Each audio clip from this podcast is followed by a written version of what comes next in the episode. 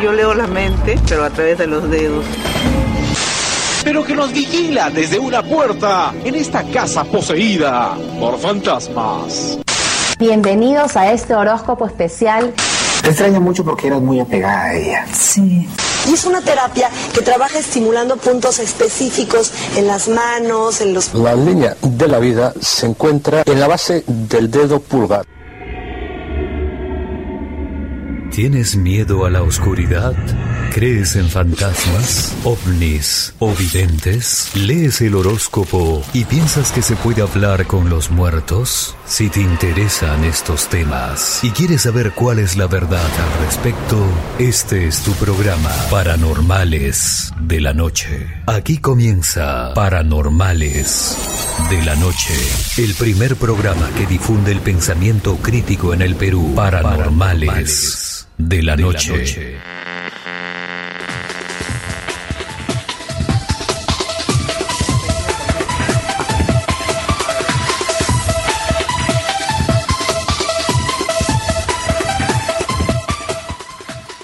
¿Qué tal amigos? Muy buenas noches, bienvenidos a Paranormales de la Noche a través de los 97.7 de Canto Grande FM, como todos los lunes a las 10 de la noche aquí tenemos un programa eh, sensacional el día de hoy. Nos, han llegado muchas visitas el día de hoy, así que estamos bastante contentos. Damos rápidamente la bienvenida a Adrián Núñez, Iván Antesana y a Víctor García Belaunde. ¿Qué tal, Iván? ¿Cómo estás?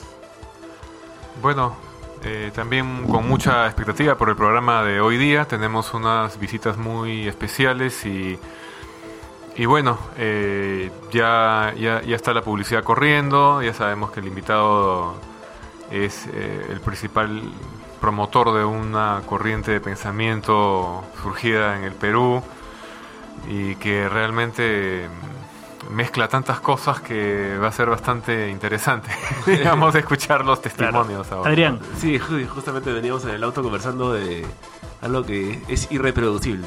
¿Ah, este, sí? sí, o sea, es una, es una mezcolanza, por decirlo de una manera interesante, ¿no? Claro. Entonces, vamos a tener más adelante en esta. Víctor, eh, eh, Víctor García Belunda también es, eh, acaba de arribar, ya que ahora todos aterrizamos, ¿no? Literalmente. Eh, Víctor, ¿cómo estás? Buenas noches. Bien, acá contento de estar acá de vuelta y ver pues este qué, qué nuevo trae ese programa. Claro, hoy día no, tenemos varias visitas el día de hoy, ¿no? Nos acompañan también desde eh, los amigos de Rusia Today también, a quien damos acá un, saludo cordial a Daria, Gonzalo y a Alejandro Poder. ¿Sí? Eh, a ellos también nos están eh, haciendo una nota que interesante que después vamos a, conversar también al respecto. bien, pero vamos a aprovechar el tiempo y vamos con nuestra, nuestro primer bloque, que es un bloque conocidísimo aquí en el programa. Vamos con nuestro primer bloque. En Paranormales de la Noche, esta es la noticia idiota de la semana. La noticia idiota de la semana. Un paciente, doctor, decide al momento de ir de salud si quiere recibir tratamiento de la medicina convencional o esta alternativa. ¿Cómo es el procedimiento, por ejemplo, si alguien, un paciente que nos está escuchando y quiere tener una cita para acupuntura? Bueno, los pacientes pueden llegar referidos de los diferentes centros periféricos o pueden llegar eh, a veces al servicio de medicina, al de, por ejemplo, reumatología, cualquiera de los servicios especializados y los médicos ya están ahí informados y cuando el caso es ideal o lo, lo, lo, a nosotros. Otras veces también llegan en forma directa, ¿no? de, las dos formas, pueden ir también directamente. ¿Y qué dolencias se pueden tratar con, con, la acupuntura, por ejemplo? En general, lo más conocido es el tratamiento del dolor y la inflamación, pero no es lo único, ¿no? Por ejemplo, en caso de asma, en caso de urticaria, en caso de rinitis alérgica, en caso de parálisis facial, hemiplegias, también, ¿no? Aparte del dolor e inflamación, como sería la artrosis, la artritis, la artritis reumatoidea, eh, procesos traumáticos también, ¿no? Problemas de discopatía lumbar, eh, esguinces, eh, migrañas. Para una discopatía lumbar, ¿quiere decir que desinflama? Por supuesto, bloquea el dolor y desinflama. Incluso hemos tenido casos de pacientes con dos, tres, hasta cinco hernias lumbares, por ejemplo, con fecha operatoria y que no han llegado a operarse porque hemos bloqueado el dolor y ya no. En ese momento han pasado, por ejemplo, uno de esos 15 años y, y- y no, se, no se opera y está feliz. ¿Cómo operan estas agujitas? Cuéntenos. Bueno, las agujas eh, son el instrumento, podríamos decir, el aplicar, uno de los instrumentos. Podría ser también, por ejemplo, rayos láser, podrían, por ejemplo, ser los dedos del operador, ¿no? digito puntura, o diferentes agentes, pero el fundamento es el mismo. Todos estos, estos, este, agentes actúan sobre puntos, un sistema de puntos y canales que existen en el cuerpo. ¿no? Estos puntos y canales son de energía y conectan, por ejemplo, interconectan la, la cabeza con los pies, la superficie del cuerpo con estructuras profundas. ¿no? De tanto que tanto así que uno puede, por ejemplo, con un punto en el pie calmar un dolor dental, una neuralgia trigémino facial, o al contrario, un punto en la parte más alta de la cabeza puede servir para calmar un dolor de una hemorroides prolapsada y que está, por ejemplo, sangrando o que está completamente dolorosa, ¿no?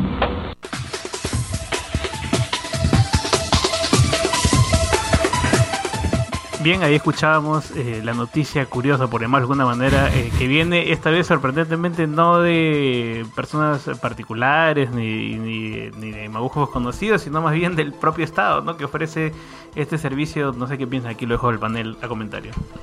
Sí, no, a mí me parece que en realidad que el Estado o una, digamos un hospital este público financie prácticas no científicas, ¿no? Es, es un poco insultante, ¿no? Y en el caso este de, de la acupuntura, bueno, hay una mezcolanza de cosas.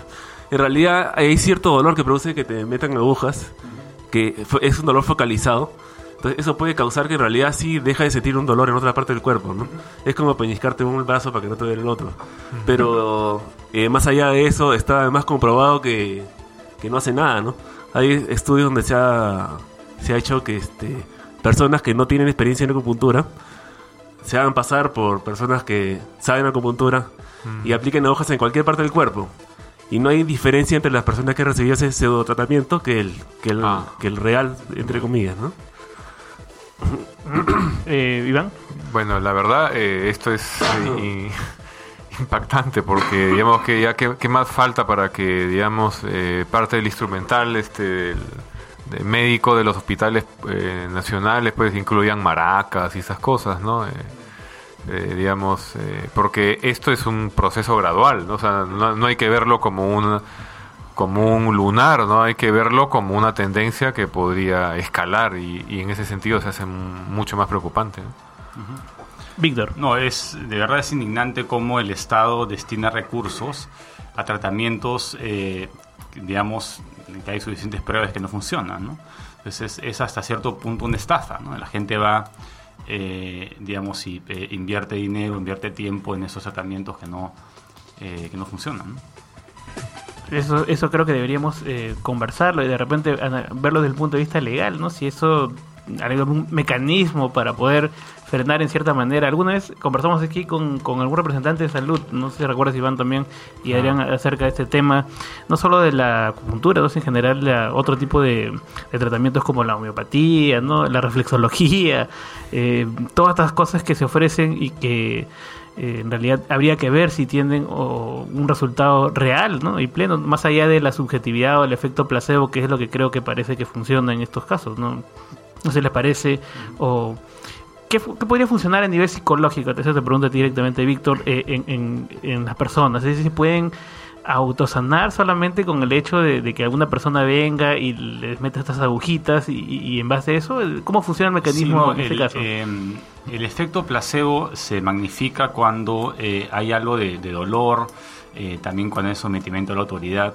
Eh, es interesante, eh, hicieron una, eh, un, un- un estudio sobre la colonoscopía y parece que cuando dejaban, eh, digamos, eh, insertado por más tiempo eh, el, el sensor, los pacientes experimentaban que se recuperaban más rápido, eran más, venían puntualmente a la, a la cita después y todo, ¿no? Les parece que a veces infringir un poco de dolor en algún tratamiento genera el, el pronóstico, ¿no? O sea, mejora el pronóstico.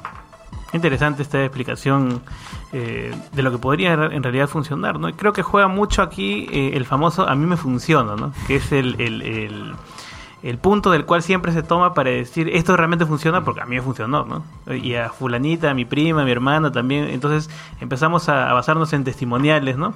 Eh, en cuestiones de eh, creencia más que de afirmaciones realmente científicas. Y creo que en el tema de la medicina es mucho más peligroso porque eh, induce a otras personas también a insertarse dentro de este tipo de, recursos o de métodos extraños y, y termina en muchos casos puede agravar su situación de salud al final. ¿no? No, y en el, en el caso de la acupuntura, lo interesante es que muchos de los dolores son inflamaciones que se sanan solas con el tiempo. No hace falta tomar ninguna medicación. Entonces, cualquier tratamiento que se eh, aplique va a funcionar, entre comillas.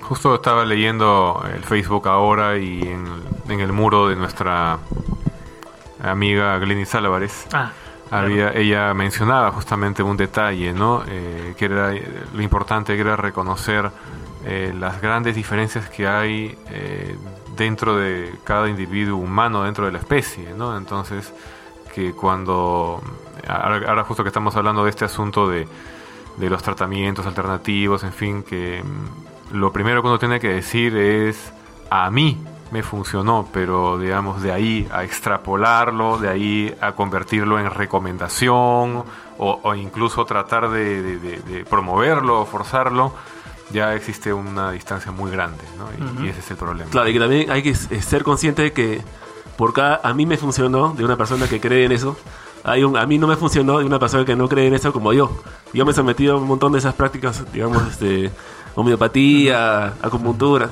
y a mí nunca me funcionó. ¿Por qué?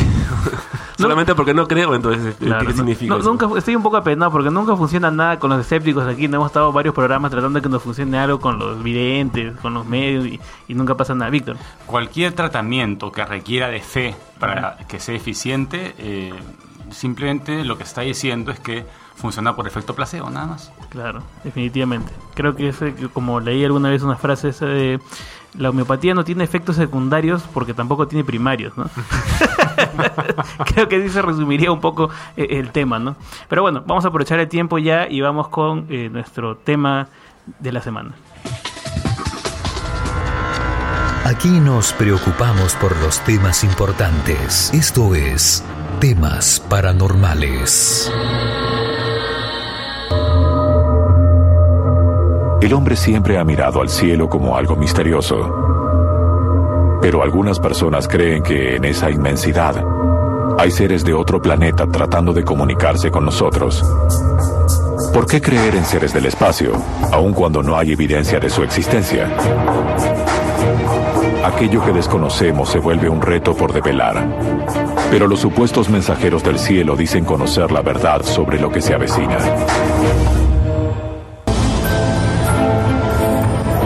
Objetos voladores y luces extrañas que son reportados con una frecuencia cada vez mayor en los cielos de América.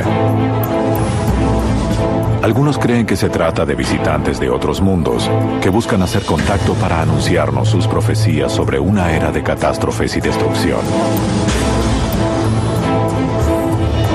Es posible que las señales del fin del mundo estén siendo anunciadas a través de misteriosos rollos telepáticos o de supuestos contactados que dicen prestar su cuerpo para que ellos se comuniquen.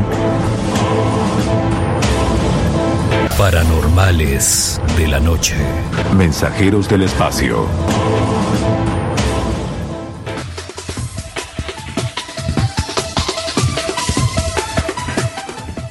Bien, ahí escuchábamos el, nuestro tema de la semana que hemos estado anunciando a través de redes sociales, eh, eh, de manera masiva. En realidad, a mí me sorprendió mucho que el, haber puesto la publicidad del programa, creo que la puso el día viernes más o menos, y, a la hora nada más ya tenía como mil visitas de la, publicidad sin ningún tipo de, de, artilugio ni ningún tipo de recurso. En realidad fue una cosa inmediata. Este tema siempre llama la atención de la, de la gente, la gente está dispuesta a escuchar, nos reclama mucho este tema, como conversaba en una entrevista previa que tuvimos también, el tema del contacto con extraterrestres o de la vida en otros mundos, es un tema que nos fascina desde siempre, ¿no? Es un tema que llama la atención y por eso es que el día de hoy lo tocamos aquí en Paranormales porque un tema ha sido reclamado muchísimo y desde nuestra visión vamos a conversar hoy día con un interesante invitado con... Eh, el hermano eh, Antonio Córdoba Quesada, que él es eh, representa, pues en este caso, el depositario de la divina revelación Alfa y Omega, espero haberlo dicho correctamente, eh, a quien le agradezco mucho su visita el día de hoy, eh, ha venido desde muy lejos y, y- y le agradecemos mucho. Muy buenas noches, Antonio, ¿cómo está usted? Gracias por venir. Gracias a usted también por la invitación y la oportunidad de dirigirme al público oyente de Radio Canto Grande. Gracias por la invitación, hermanas, hermanos.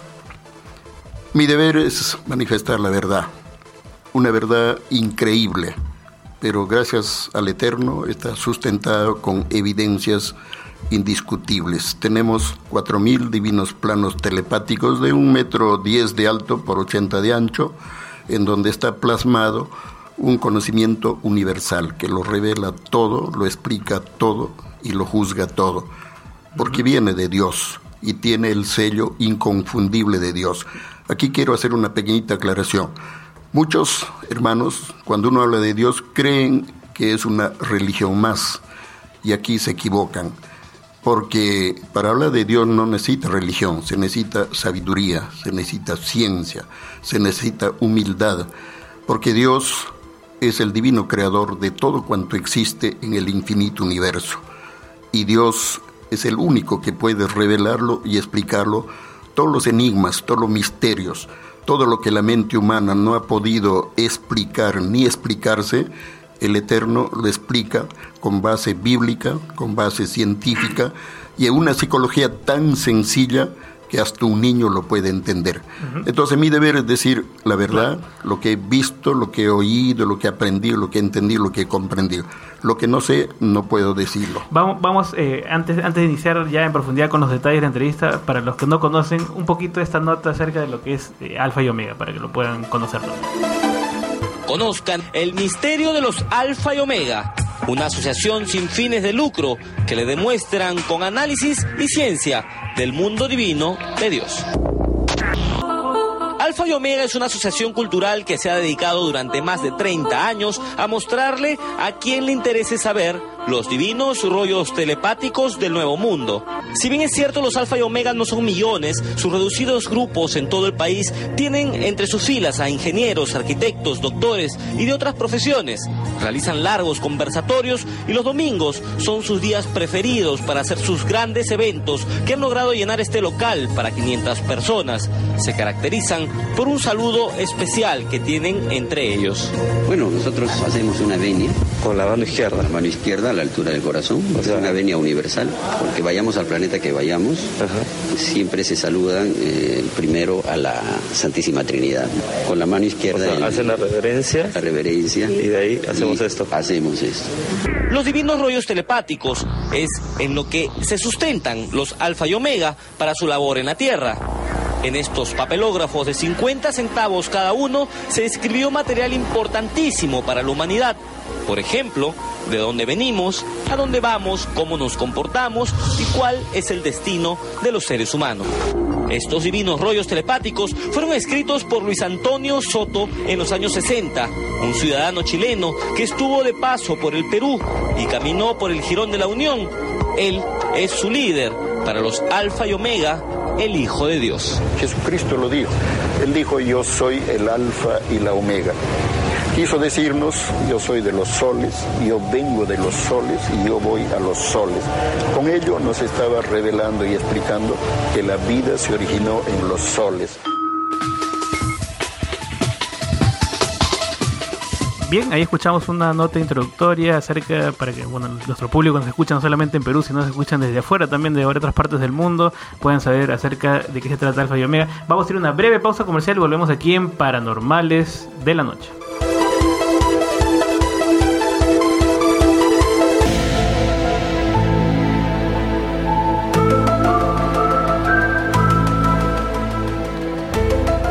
Bien, volvemos aquí a Paranormales de la Noche. Estamos hablando acerca, el tema de hoy es el tema de contactos extraterrestres, de, la posibilidad, de, o qué tan real es el tema de, la comunicación con otras formas de vida. Y esta noche tendremos eh, la, compañía de, Antonio Córdoba, quien nos está hablando acerca de su encuentro de su encuentro eh, con seres de otros mundos. ¿no? Quisiera que nos comentes, has tenido, eh, Antonio, unas importante cantidad de entrevistas, hace muchos años eh, que vienes pregonando de cierta manera tu testimonio de esta experiencia que te, soy sincero, es bastante, para, para quienes lo escuchan por primera vez, es bastante difícil de creer, por no decirlo de alguna manera, son un poco tiradas de los cabellos. ¿no? Seguramente más de una vez te han dicho, eh, y creo que alguna vez lo has dicho también, que te, que te decían que estabas loco, ¿no? Que, que, que, bueno, obviamente cualquiera pensaría eso si te dicen que has tenido incluso un viaje. Cuéntanos así en detalle. ¿Cómo es este contacto que tú tienes con, eh, con este o este viaje, famoso viaje que, que, más de una vez has comentado? Quisiera que lo comentes para el público. Ya, hermano, ya. Primeramente quiero decir al público oyente que yo soy un estudioso de las Sagradas Escrituras, pero no soy religioso, porque por el mismo estudio me he dado cuenta que la divinidad no enseña religiones. Las religiones son conceptos humanos, salidos de mentalidad humana y totalmente erróneas, nocivas y perniciosas que atentan contra la evolución del mismo hombre. Entonces yo me dediqué a un estudio analítico, científico, interpretativo, de acuerdo a mi psicología, desde luego. Y luego perseveré en el estudio, tuve sueños muy hermosos con el espacio, lo que me reforzaba la fe, continuaba en el estudio, hasta que un buen día me dan el aviso. Hay un hermano que viene de Chile y nos trae los rollos y el cordero. Yo, lógicamente, como había leído varias veces el Divino Evangelio, eso está en el Apocalipsis capítulo 5 eh, tomé bastante interés, pregunté cuándo, dónde y a qué hora, y efectivamente avisé a varios hermanos, y llegó el día viernes, nos fuimos 13 hermanos en dos taxis, y lógicamente llegamos allá a Madeleine del Mar, eh, Girón 28 de julio, en el quinto piso de un edificio. El hermano Carlos Morelli facilitó el hogar para dar la charla. Allí conocí por primera vez al autor de la revelación Alfa y Omega, un ser humilde, sencillo, un ser que tiene mucha sabiduría, a mí me impactó por su conocimiento. Y lógicamente yo pensaba de quién se trata, quién es. Finalmente me vino a la mente la respuesta. Es el Padre Solar Alfa y Omega. Es el Hijo de Dios, Jesucristo. Lógicamente yo me emocioné, me entusiasmé y cuando volví al hogar mi familia no creía. Estás loco, me decían.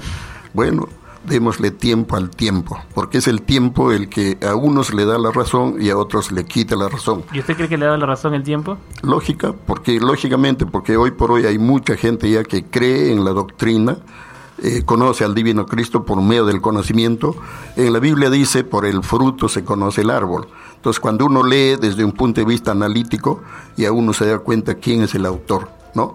Entonces, hoy por hoy el conocimiento está en diferentes lugares del planeta, sobre todo en Perú, en diferentes lugares va brotando el interés y lógicamente hay muchos hermanos ya que siguen la doctrina. Quisiera volver eh, en detalle antes que, que, vayamos al tema este de las escrituras. El tema del viaje en sí, ¿cómo, ¿cómo ocurre? Eso es lo que quisiera que nos La historia es larga, pero voy a tratar de sintetizarlo, exacto. Para que no puedan bueno, en realidad yo lo invité a pasar al autor del conocimiento a mi hogar. Él estuvo desde el año 1975 hasta el 78. Fue en el año 1977, yo deseaba mentalmente eh, salir al espacio, conocer, y, pero no me atreví a pedirlo a él. Solo que él es telepático, lee la mente, cuando él desea complacer al discípulo, para él no hay problemas, ¿no? Y finalmente apareció una nave sobre la azotea de mi hogar, más o menos como un diámetro de 15 metros, ¿no? como una lenteja gigante, botaba luces de colores. Entonces el divino maestro salió y él, él levita ya, hace un gesto y se va directo a la tobera de la nave. Por la tobera de la nave él penetra al interior. Por la escotilla de la nave me mira y me hace un gesto así, suba. Lógicamente yo dije, esto yo lo he deseado, esto es un premio divino, pero no me lo merezco, porque en ese momento, como una película, me pasaba por la mente todas las lisuras que había pronunciado en la vida, los comportamientos negativos, y agaché la cabeza. Entonces estaba así, no sé, siete, diez segundos, doce, no sé, y luego la nave seguro que ya se fue. He levantado nuevamente la cabeza y he visto la nave arriba. Y el divino maestro nuevamente me mira, pero en esta vez enérgico me dice, suba. En ese rato yo me abandono, digo, Divino Padre, hágase su divina y santa voluntad, porque Él da y quita la vida, ¿no? Entonces me abandoné y sentí una luz amarilla que me cubrió el cuerpo y me comenzó a jalar hacia arriba. Magnéticamente me comenzó a atraer. ¿Qué forma tenía eh, la, la entidad que usted ve? ¿Qué forma tenía? La nave era como una lenteja gigante, ya, con bastante ventanitas al- alrededor y botaba luces azules, rojo, verde, amarillo. O sea, un juego de luces muy hermoso, muy bonito. Y lógicamente yo me iba acercando a la tobera y me dio la impresión que me iba a chocar con el material de la nave. Me agarré la cabeza y nada de eso sucedió. Simplemente por la misma tobera donde entró el Divino Maestro, por ahí yo pasé también. Dentro de la nave perdí un 50% de mi peso. Me sentía bien livianito. Me daba la impresión que iba a flotar, volar. Luego sensaciones de alegría, de emoción, de entusiasmo. Tenía ganas de gritar, ¿no? Pero me controlaba. Luego el Divino Maestro hace un gesto y todo entra en movimiento. El interior de la nave, quiero decirles, es como de piedras preciosas, hermosísimo. Es algo que uno lo ve y se resiste a creerlo, porque como humanos no tenemos la fe suficiente para comprender la tecnología maravillosa que tienen esos seres del espacio. Son hermanos mayores, son hijos antiguos de Dios. Uno de ellos es Jesucristo. Entonces la nave parte al espacio y se ve, hermanos, dimensiones de colores. Se ve enormes planetas flotando en el espacio, dando vueltas armoniosamente. Se ve naves, flotillas de naves hermosísimos que realmente hacen figuras en el espacio, maravillas hacen en el espacio. Y lógicamente llegó un momento, yo digo, ¿cómo no tengo una cámara fotográfica para tomar solamente una foto, llevarlo a la Tierra y mostrarlo a mis hermanos? Usted mencionó que había un fotógrafo, un reportero que creo que... Fue en la Tierra. Que, que tomó esto. Sí, casualmente la nave vuelve así, hace un- una maniobra y regresa. Fue por allá, por sobre el aeropuerto Jorge Chávez, Ventanilla, donde el hermano fotógrafo de última hora estaba ahí descansando. Él miró la, la nave, agarró su cámara fotográfica, desenfundó, lo botó la funda y dos fotos tomó. Esa foto lo tengo ahí en Lima, en el local. Lógicamente, hermanos, la nave nuevamente parte al espacio y viajan a una velocidad fantástica. Llegamos a un lugar y se detiene la nave, como, como, como frena un ascensor ahí se queda. Luego yo me acerco a la escotilla y veo todo el espacio amarillo, como si fuera un incendio gigante. Yo digo, ¿dónde estaremos? ¿A dónde hemos llegado? Los padres solares nos indican acercarnos a la tobera y bajamos una escalera hermosísima hacia abajo. Yo iba a contar, en mi mente iba a contar cuántos pasos tiene la escalera. Estaba contando hasta 17 pasos. Un padre solar me alcanza, baja, me alcanza y me adelanta. Yo pude ver que él cuando baja no toca los pies el paso de la escalera, sino en el aire nomás y tac, tac.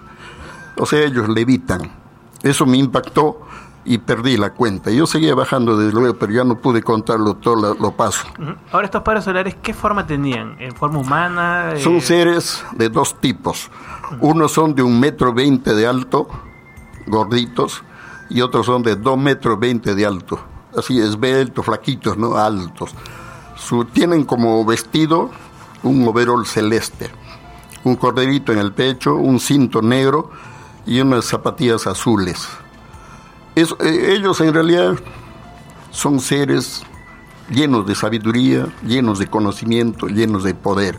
Ellos dominan leyes solares, leyes celestiales, leyes que el ser humano todavía no lo comprende. Como lo dijo Cristo, si no comprendéis leyes terrenales, menos comprenderéis leyes celestiales. Esas leyes, hermano, ellos lo dominan. Por ejemplo, ellos dominan el verbo solar, un término nuevo para la humanidad. ¿Qué es eso? Para que nos explique. ¿Qué es el verbo solar? Interesante. El verbo solar es el don o poder o capacidad mental de hacer las cosas más colosales en la unidad más microscópica de tiempo. O sea que ellos piensan y materializan la idea. Eso lo demostró Cristo en el pasado terrestre. Él mandaba mentalmente calmarse a los vientos enfurecidos, al mar embravecido, transformaba el agua en vino, eh, resucitaba a los muertos, daba la vista a los ciegos, hacía caminar a los cojos. Él estaba haciendo uso de su divino verbo solar. El ser humano no entendía en el mundo antiguo. Milagro decía milagro, milagro y milagro. Otros decían trabaja con Belcebú, es un mago, un hechicero, cualquier término, pero no se acercaban a la verdad universal. Entonces los padres solares son seres antiguos, más antiguos que el ser humano. Son hijos mayores de Dios. Ellos precisamente colaboran en la marcha armoniosa del cosmos. Claro. Sí. Más bien, el, el público que está escuchando, si desean hacer una pregunta, Ah, también con todo participar, gusto. pueden llamar al 388-3800, el 388-3800 es el número aquí en Paranormales la Noche. Estamos hablando con eh, Antonio Córdoba de Alfa y Omega, estamos hablando acerca de su experiencia eh, de contacto. Adrián tiene una pregunta también. que usted nos cuenta sobre cómo fue abducido Eh, voluntariamente supongo no claro este es muy es bonito colorido tanto que parece, Parece- un sueño no parece fantasía. claro parece un sueño entonces ¿qué, no le parece a usted más plausible que realmente sea un sueño Eh, yo pensaría que fue sueño si no tuviera pruebas. Yo tengo evidencias. Hay la escritura telepática realizada por este ser que me visitó. Eso para mí es una prueba contundente que mi vivencia fue real. Entonces yo digo lo que he visto, lo que he oído, lo que me acuerdo en todo caso de esa experiencia, pero no trato de convencer. El convencimiento tiene que ser de la misma persona en forma auténtica, porque Dios nos ha dado inteligencia, razonamiento, discernimiento, para que cada uno saque sus conclusiones. Usted tendría que ver y leer, aunque sea unos dos o tres planos, y ya usted saca su conclusión. Si miento, denúncieme por mentiroso, porque nadie tiene derecho a, a ser engañado. El deber moral de todo buen cristiano es decir la verdad, ¿no? Sí, no, no, acá eh, no hemos puesto en duda su sinceridad, ¿no? Pero eh, yo no sé si un documento eh, puede hacer una prueba en sentido científico, ¿no? Hay, existe una prueba física, tal vez un dedo de unos extraterrestres. Grafología, un por decir, ¿no? La, la grafología. La pero la escritura puede ser inventada, ¿no? Uno, uno puede inventar Klingon y no por eso existe Cronos. Claro, pueden medir la vibración o el pulso que dio la persona al escribir. Cuando gusten, acérquense, yo les muestro los planos originales. No, pero no, no trajo en alguno de sus viajes eh, alguna, eh, digamos, tornillo de, de- del, o alguna pieza que uno puede decir efectivamente La- esto no ha sido fabricado en la Tierra. Claro. Digo porque si quieren, eh, si están tan interesados ellos en impartir su doctrina, pues ¿por qué no les mandan aunque sea un tornillo, ¿no? donde los, todos los científicos puedan ver el tornillo y decir efectivamente ese tornillo no ha sido fabricado Claro. en la Tierra, ¿no? Materialmente, sinceramente, no, no traje nada.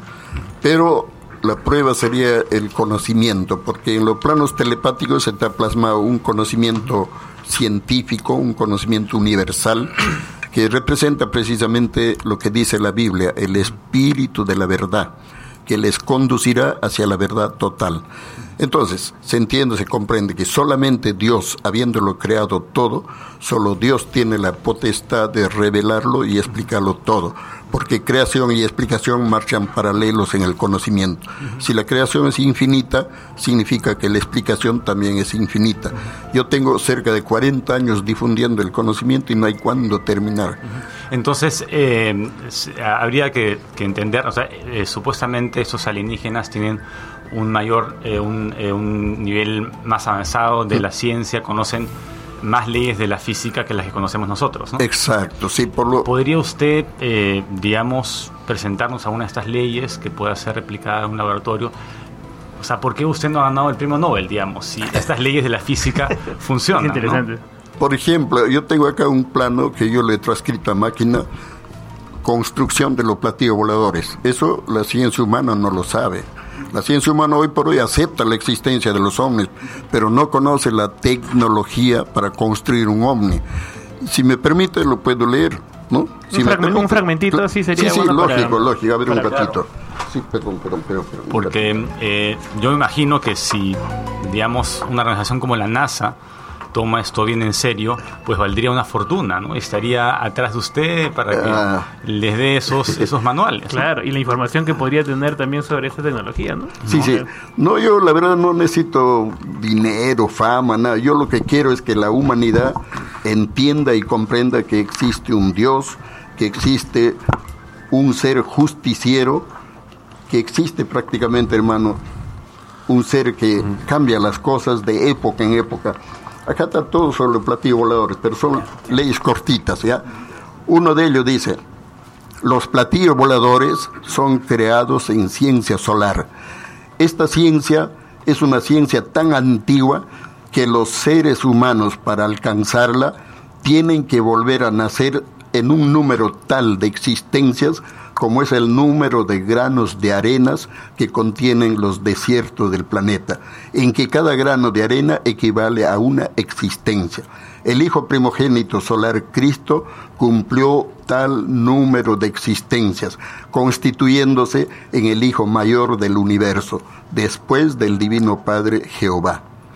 Los platillos voladores están sobre y dentro de la tierra, porque lo de arriba es igual a lo de abajo. Toda materia posee infinitas y microscópicas dimensiones. La materia terrestre contiene en el mismo los futuros elementos del nuevo mundo. Con la llegada del Hijo de Dios, la actual dimensión a que está acostumbrado el hombre se abrirá como en un parto. Lo de adentro pasa a ser lo de afuera la tierra será conmovida y sus elementos hablarán. De la misma molécula que siempre fue indiferente a la mente humana, nace el nuevo reino de los cielos. Para, para Dios nada es imposible, para el creador de la vida. En todo juicio final planetario son transformadas criaturas y moléculas. Lo igualitario del Padre se hace realidad en todo lo imaginable. Este conocimiento que envía Dios nos anuncia precisamente el juicio final del Padre Eterno, porque después de la prueba viene un juicio, viene una evaluación de nuestras obras, para ver si vamos a mundos más evolucionados o repetimos el curso o de repente involucionamos. Todo va paralelo a la obra realizada por el ser humano. Bueno, antes que nos haga juicio aquí, Lunita, vamos a una pausa breve y volvemos aquí en Paranormales de la Noche.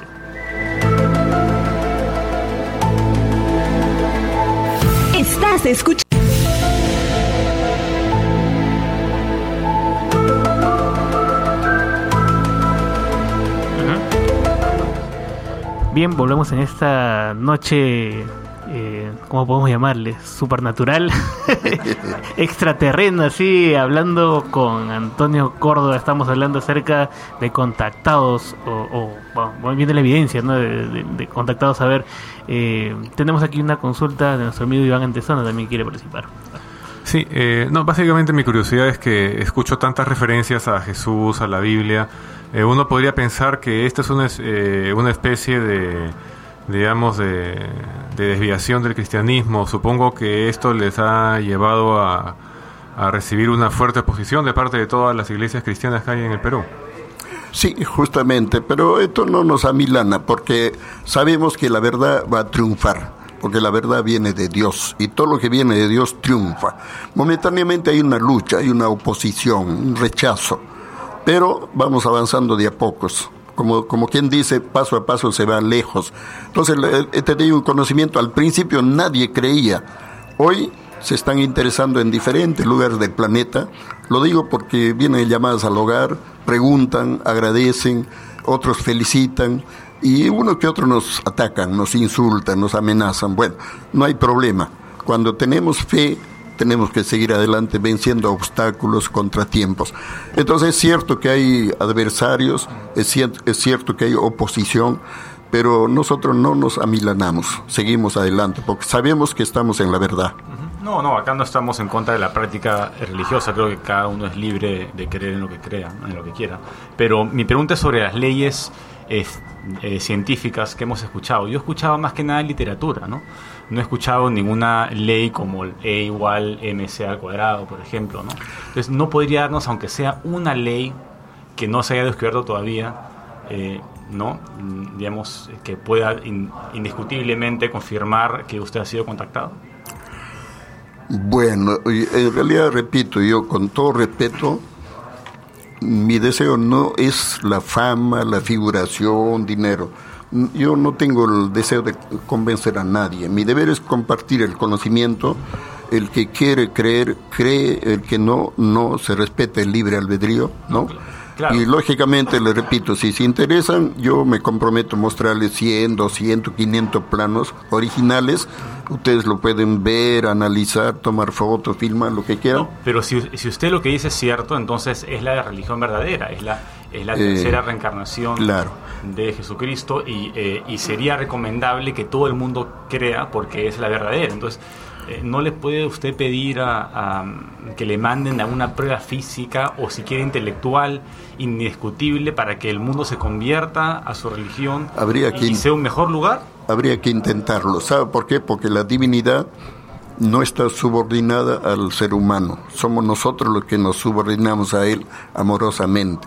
Pero cuando llega la ocasión, hermano, voy a intentar. Si a ello me dirijo, le digo, acá está lo que pidió el hermano, yo lo puedo presentar. Pero como le repito, es la divinidad quien controla su doctrina, sus enseñanzas, nos da las oportunidades, etcétera, etcétera. Entonces, le vuelvo a repetir, para mí la escritura telepática es la prueba contundente y a la vez es pues, lo que se llama una prueba para los intelectuales, porque los intelectuales son los que tienen que demostrar a ver hasta dónde conocen al creador, hasta dónde conocen el universo, ¿no? Y comprobar cuando se va leyendo, analizar y sacar conclusiones.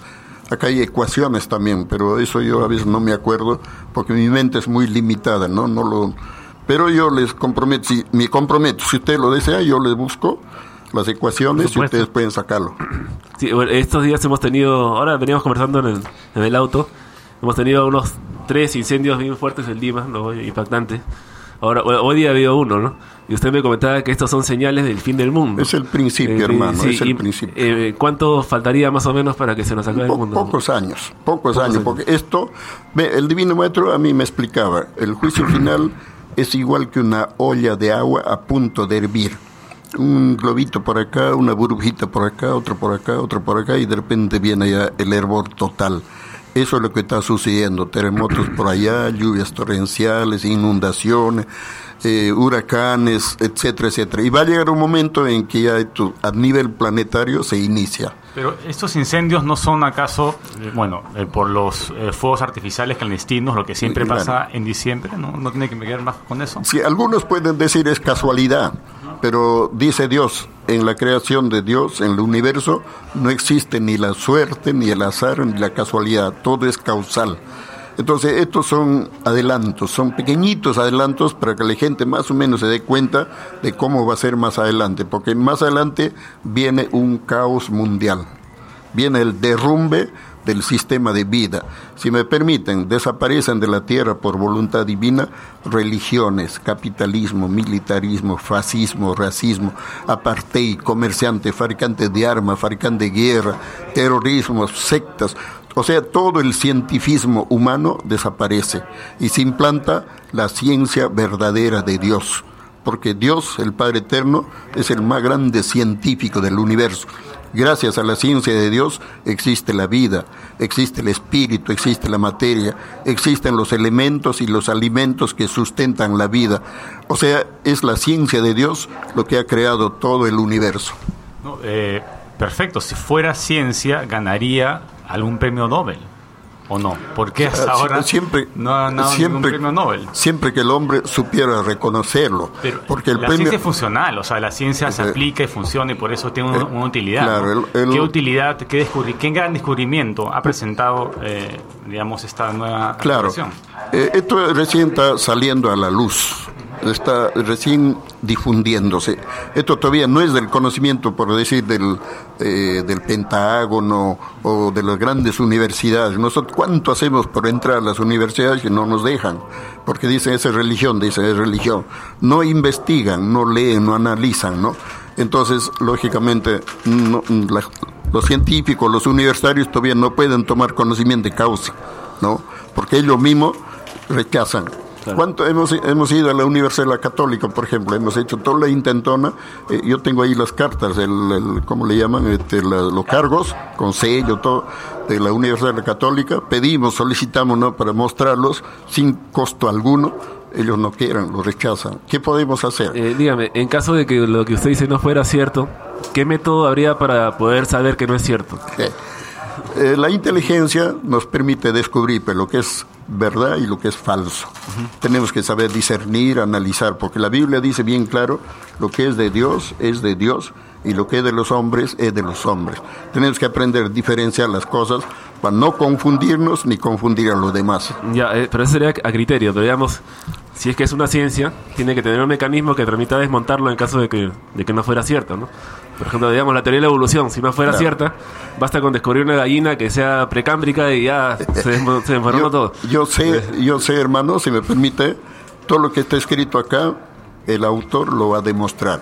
¿Cómo se hace una reencarnación? Lo, de- lo va a demostrar a la vista de toda la humanidad.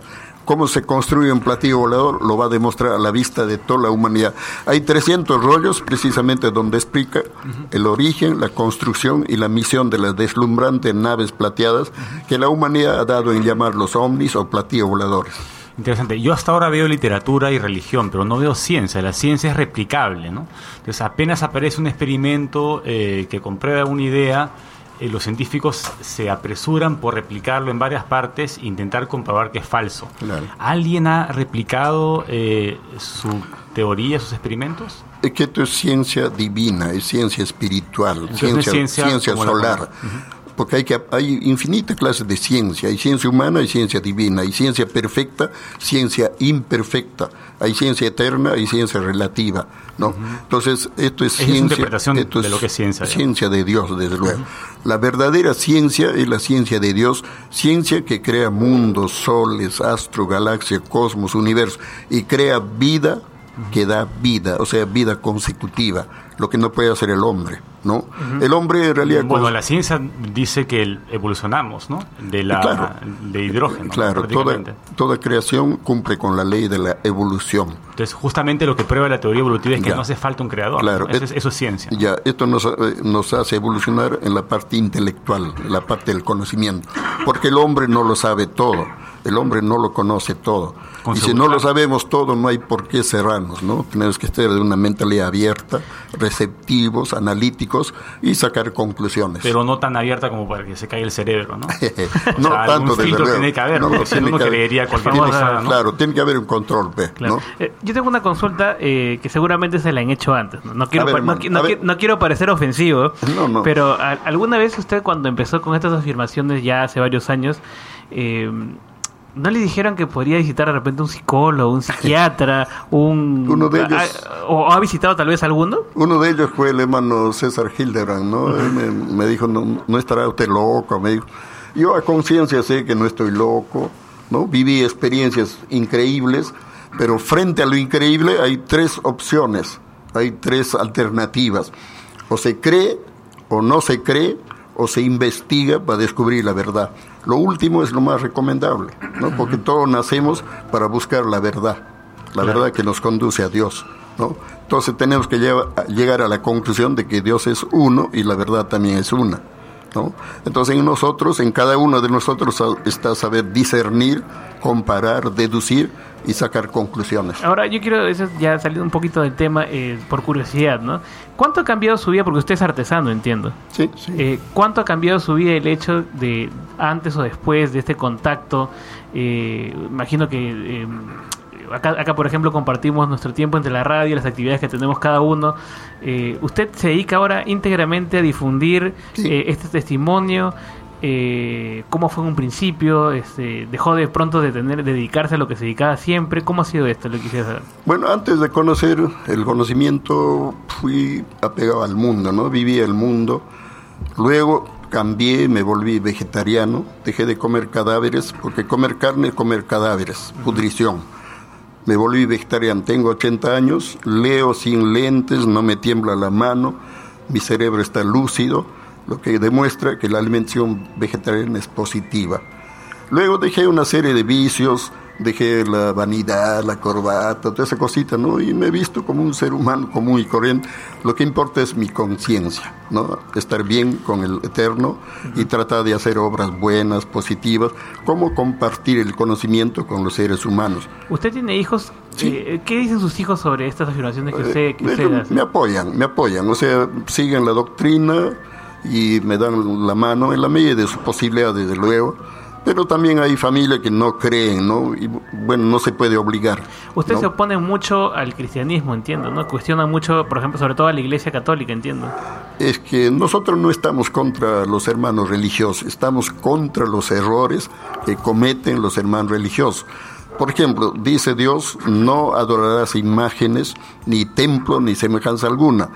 Los religiosos lo hacen, entonces contra ellos nosotros los explicamos. Esto no se hace porque es una ofensa a Dios. La idolatría es una ofensa muy terrible al divino creador, porque la ley lo dice bien claro.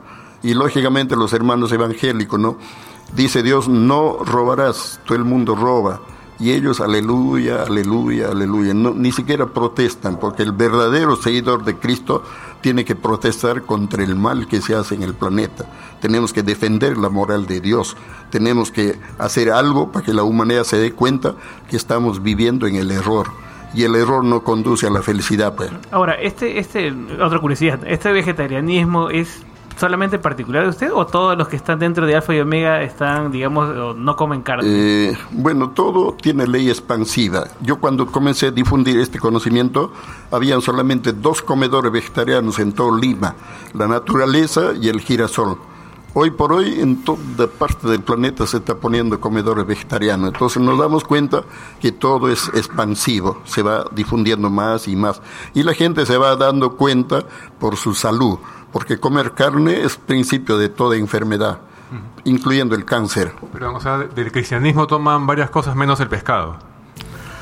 Bueno, nosotros no consumimos ni pescado, para ser franco, porque sabemos por la ciencia no que- consume pescado tampoco. No, no, ¿Y nada, al- de, nada alcohol, de carne. ¿Alcohol consumen o no. tampoco? Ni el vino ni el... Dos veces al año brindamos con un poquito de vino, porque el Divino Maestro también lo hizo, ¿no? Y nuestro deber es imitar, pero no este, exagerar, no hacer, cometer, como dice, eh, excesos. Entonces, eh, ni Moisés ni Jesús comían eh, carne. Bueno, de repente en su momento Jesús creo que multiplicó los peces, ¿no? Lo hizo para saciar el hambre de miles de personas, pero en la intención de cada acción es Dios quien juzga, ¿no? Pero como digo, en cada uno de nosotros está tomar iniciativas, decisiones. Pero si hubiera sido correcto no comer animales, ellos han debido no comer animales, ¿no? Y efectivamente sí comer Claro. animales. Moisés Toda tenía experiencia, problemas con el chancho, pero con todo lo demás estaba bien. claro, toda experiencia es relativa al tiempo que se vive, ¿no? Porque estamos para evolucionar, para no estamos al- perfeccionarnos. No, eh, no estamos hablando de una verdad absoluta, sino una verdad relativa. ¿Cómo Eh, es eso? No, es que todo es relativo en la creación de Dios. El único que es eterno, de eternidad a eternidad, es Dios. Su creación es infinitamente relativa, evolutiva y consecutiva. Ya, entonces los escritos que también tiene son relativos. Los errores son relativos, las pruebas son relativas. Entonces, ¿para qué confiar en ellos? La vida humana es relativa, ¿no? Porque principia por el nacimiento y termina por el desencarnamiento. El mismo conocimiento es relativo, porque a un conocimiento le sucede otro conocimiento, tal como se sucede en las generaciones. El tiempo también es relativo, porque a un tiempo, un tiempo tiene su tiempo dentro del tiempo, porque no hay tiempo que no le llegue su tiempo en el tiempo de los tiempos. Esa es la relatividad del Un tiempo. Parece ¿Cuál es juego la- de, la parece de juego de palabras. no nos enseña que el tiempo también pasa.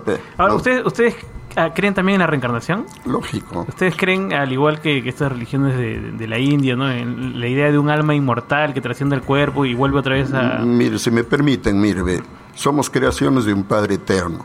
Tenemos la herencia eterna.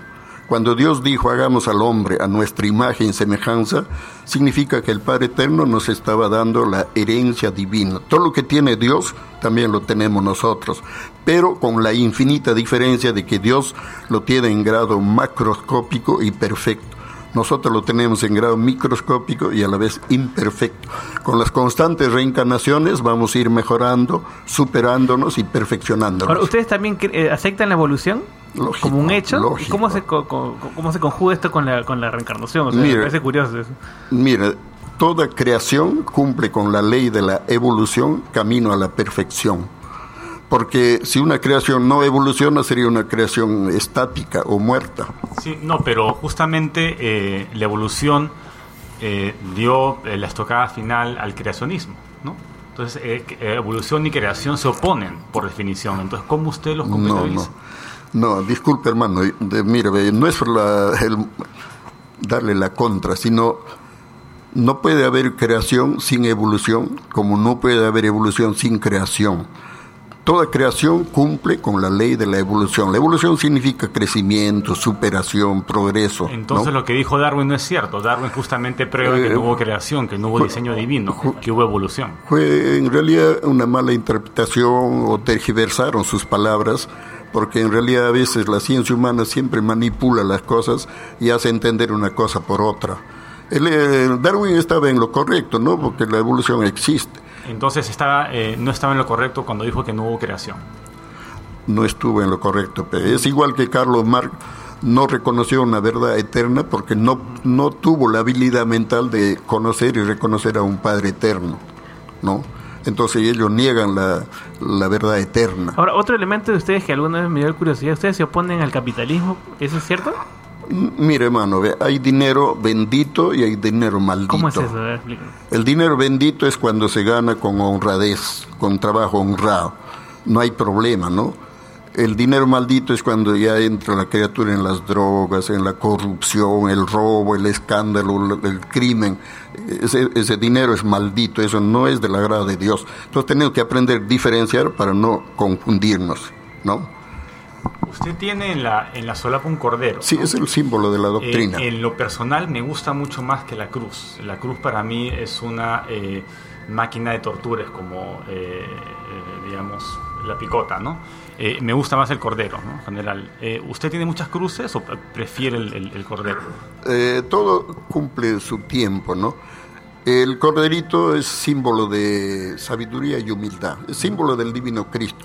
Lo llevamos cuando nos identificamos con la doctrina, lo llevamos y es motivo de diálogo. A veces nos preguntan qué significa, por qué lo llevan y es motivo de dar el aviso y compartir. ¿Pero no es también el cordero que quita el pecado del mundo? Es el mismo Cristo. pe. ¿Pero ¿El cordero que se sacrifica? Claro, eso este es un símbolo.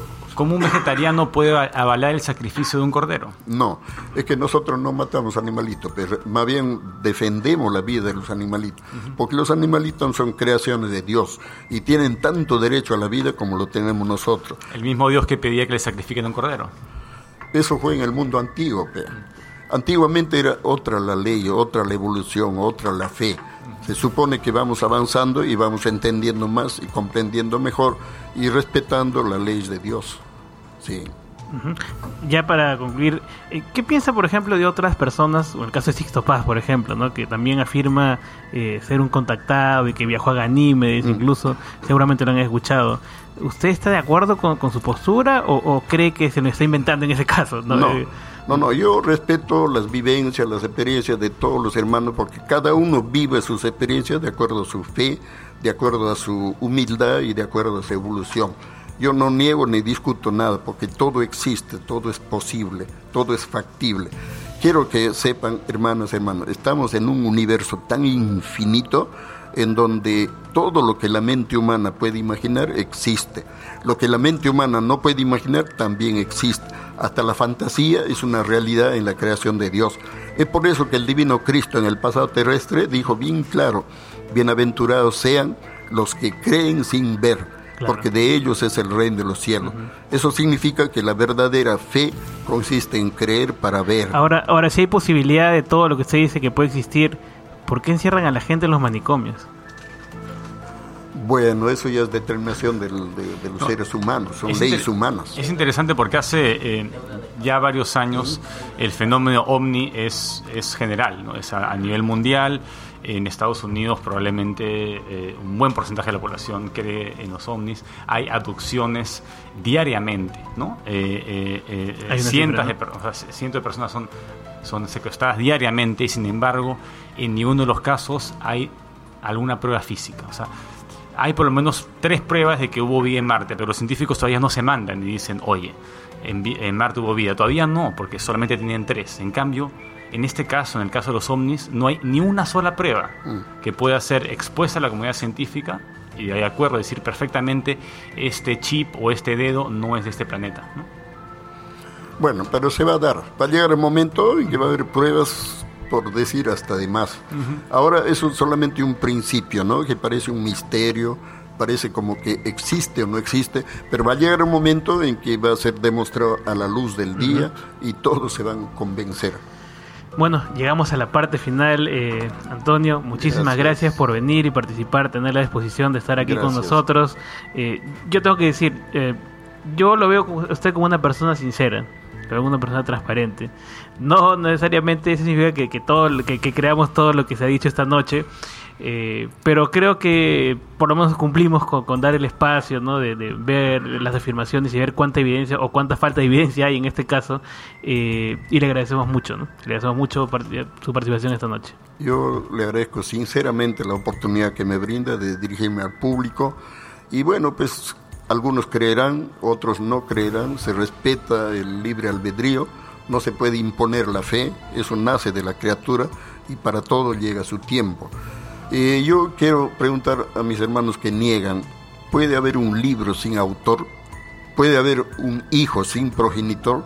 ¿Puede haber una creación sin creador? Es tiempo de meditar, es tiempo de reflexionar. En realidad, si existe la vida, existe un ser supremo. A él debemos comprenderlo mediante el conocimiento sin límites. Es nuestro deber, es nuestro compromiso como seres vivientes, pensantes, inteligentes y conscientes de la creación. Gracias, hermano. Muy amable. Muchísimas gracias. Ese va a ser tema, tema de un futuro tema también, eh, tema de un futuro, eh, mejor tema para un futuro debate aquí en el programa también, para que da para largo y para mucho, ¿no? Eh, bien, le agradecemos a Víctor García Belaunde, a, a, Adrián Núñez, a Iván Antesana que nos han acompañado esta noche. Me despido también a Andy Randacay y a todo nuestro público que se ha conectado a través de la web y a través de los 97.7 Canto Grande FM. Volvemos el próximo lunes a las 10 de la noche esperemos con este tema debate, ¿no? Que, que también estamos a la expectativa. Volvemos el próximo lunes. Chao.